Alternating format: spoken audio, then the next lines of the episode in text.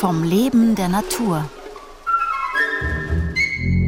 Diese Woche ein legendärer Schwanzlurch. Die Entwicklungsbiologin Katharina Lust erzählt über die erstaunlichen Fähigkeiten des Axolotls. Heute Paarungstanz und Eiablage. Die Axolotl kommen ursprünglich aus Mexiko und wirklich nur aus zwei Seen im heutigen Mexico City. Früher war es, glaube ich, so ein System von mehreren Seen, glaub, fünf große Seen, die fast miteinander verbunden waren. Also es war ein relativ großes Gebiet. Man nennt es Endemiten, wenn Tiere nur in so wirklich speziellen Regionen oder an einem Ort vorkommen. Und die Axolotl leben auch ähm, nur im Wasser. In der freien Wildbahn paaren sie sich so im Frühjahr, wenn das Wasser ein bisschen kühler wird. Und es ist ganz schön zu sehen, das Männchen führt so einen Tanz auf. Sieht ein bisschen lächerlich aus. Es schwimmt vor dem Weibchen her und wedelt mit dem Schwanz und dann legt so ein Paket ab mit sogenannten Spermatophoren. Und das Weibchen, wenn sie den Tanz gut fand, denke ich mal, nimmt diese Spermatophoren auf. Dann werden die Eier befruchtet und ein paar Stunden später fängt sie an, die abzulegen. Und das ist auch recht schön anzuschauen. Die werden an Blätter von Wasserpflanzen gelegt. Das Weibchen hängt sich dann da dran, an diese Blätter. Und dann werden die Eier im Endeffekt einzeln nacheinander, aber in so Schnüren, so Eipaketen abgelegt. Die sind in so einer gelartigen Masse eingeschlossen, so wie man es auch von Froschleich kennt zum Beispiel.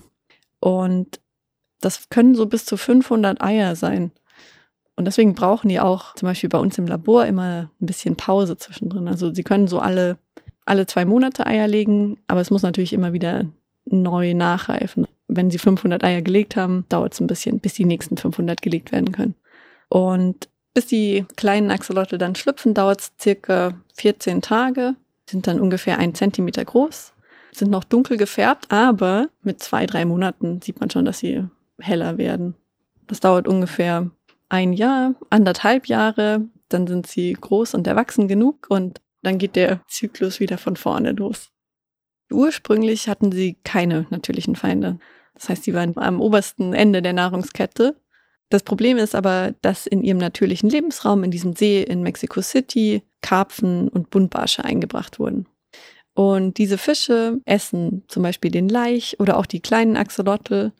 Und ein weiteres Problem neben diesen Fischpopulationen ist, diese Seen existieren heute nicht mehr so in ihrer Ursprungsform. Der eine ist trockengelegt, also der existiert gar nicht mehr. Und der, der größere von beiden ja, ist nur noch so ein Kanalsystem und auch relativ verschmutzt. Das heißt, das Habitat ist im Endeffekt kleiner geworden, die Wasserqualität ist schlecht und dadurch haben sich die Populationszahlen auch verringert. Also heute in diesem, diesem großen See in Mexico City leben wahrscheinlich nur noch 50 bis 1000 Axolotl. Das sind die letzten Schätzungen. Ja, sie sind tatsächlich vom Aussterben bedroht. Es gibt Projekte in Mexiko, die sich damit beschäftigen, Axolotl wieder in der Wildbahn anzusiedeln. Zum Beispiel die Autonome Universität in Mexiko hat ein Projekt, in dem sie Axolotl im Labor züchten und versuchen sie wieder auszusetzen. Dafür werden auch Regionen in diesen Kanälen ausgewählt, in denen die Wasserqualität relativ gut ist.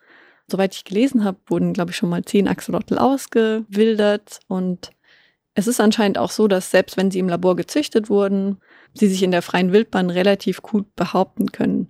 Natürlich ist das nur ein, ein kleiner Schritt, aber es gibt diese Bemühungen. Und das Spannende ist, dass es, obwohl Axolotl in der freien Wildbahn wirklich äh, vom Aussterben bedroht sind, es, ich glaube, wahrscheinlich Millionen Tiere weltweit gibt in entweder privaten Haushalten oder auch in der Forschung, weil sie die Fähigkeit haben, Regeneration nach Verletzungen zu vollziehen. Und die größte Axolotl-Kolonie in der Forschung lebt tatsächlich hier in Wien am Institut für molekulare Pathologie.